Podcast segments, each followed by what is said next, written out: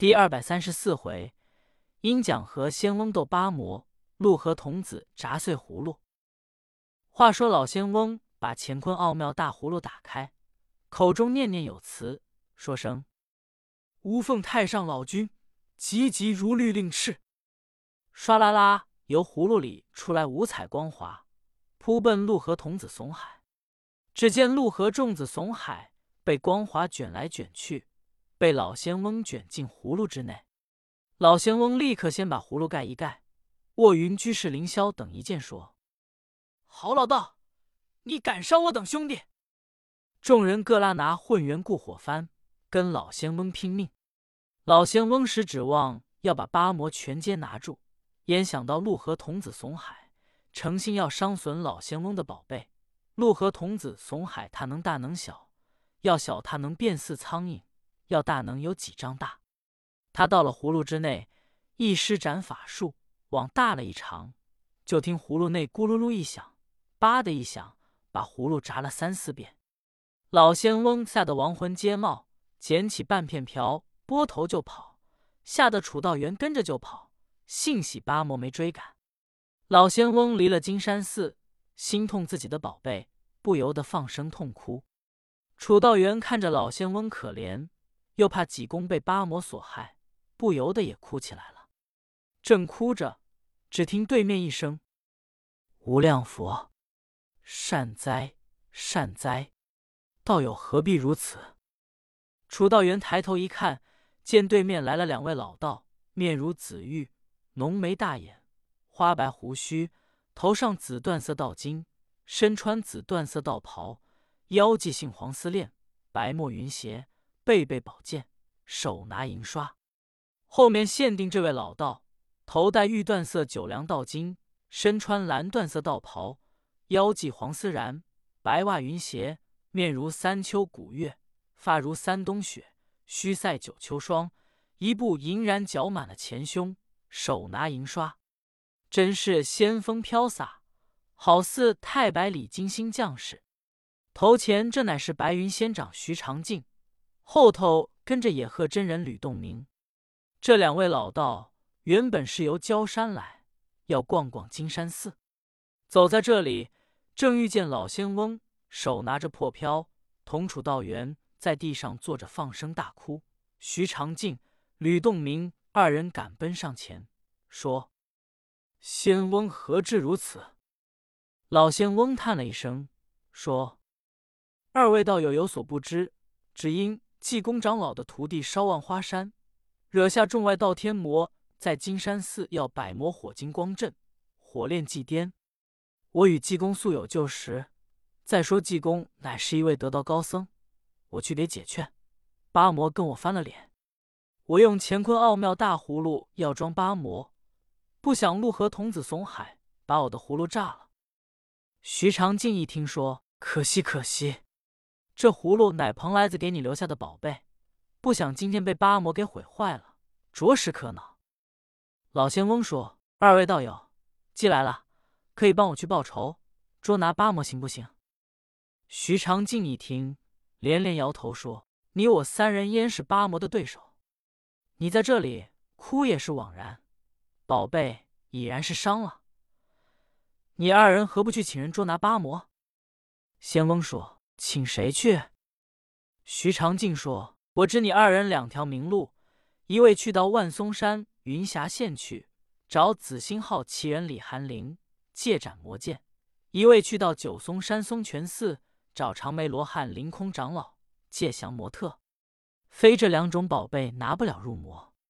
头一则也可以搭救济公长老。听说济公乃是一位正人，普度群迷，到处济困扶危。”遭这样大难，你我也不能不救。再说也可以报葫芦之仇。老仙翁一听，如梦方醒，说：“多好二位指教，我是当局者迷，把这二人忘了。”老仙翁又说：“葛道元，你赶紧驾乘角风，疾步如快，找你师爷爷紫霞真人借斩魔剑。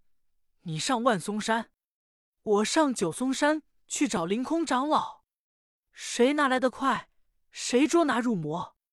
你也救救你师傅。”楚道元立刻点头，众人分手，暂且不表。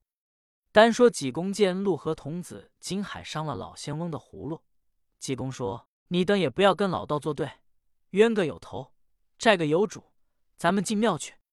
我可先到庙里，到后面见见老和尚说两句话，回头一我再分个高低上下。”八魔说：“你进去吧，反正你还跑得了吗？”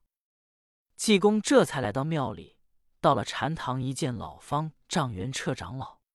元彻与远金堂悟空长者是师兄弟，乃是济公的师叔。济公见了老方丈一行礼，元彻说：“道济你来了，甚好。现在我这庙中闹得不得了局，前者万年永寿在这里闹，现在这八个人，你可知道是怎么一段情节？”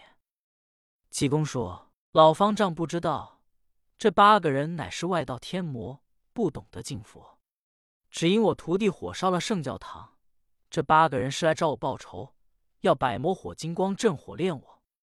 你老人家也管不了，我来请一个能人帮着我。者方文说：“哪里有能人？”济公说：“这庙里住着一个大能人。”老方文说：“没有，没有。”济公说：“有，须得我亲身前去请他，我不去是不行。这个人。”能未来力大了。说着话，济公来到后院。这庙中挂单僧占唐僧好几百名。济公一看，有一位黑脸堂的和尚在那里坐着，低头不语。济公说：“你在这里，我找你找不着你。”众僧说：“道济，你找他做什么？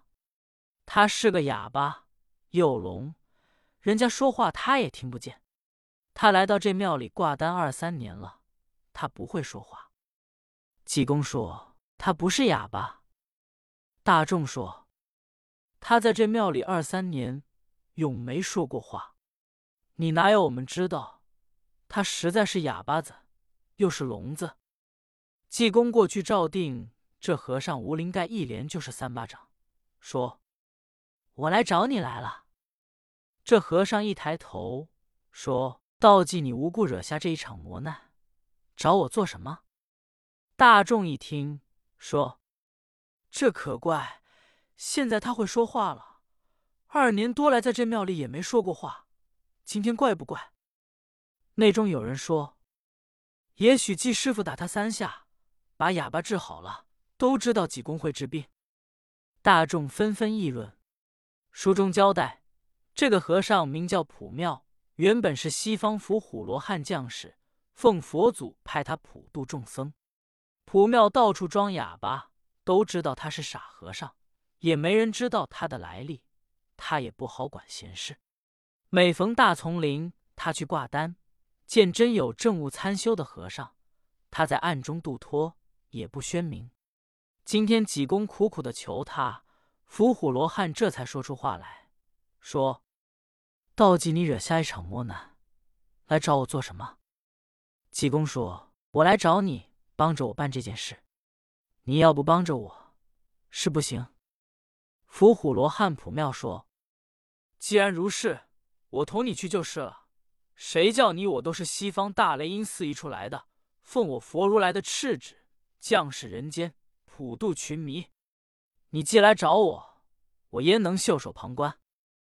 说着话，这才同济公一同来到前面。八魔都在大殿坐着，见济公同着一个黑脸堂和尚进来。卧云居士凌霄说：“济癫，你还有事没有？”济公说：“没事了。你等打算怎么样吧？”卧云居士凌雷说：“济爹，你也能掐会算。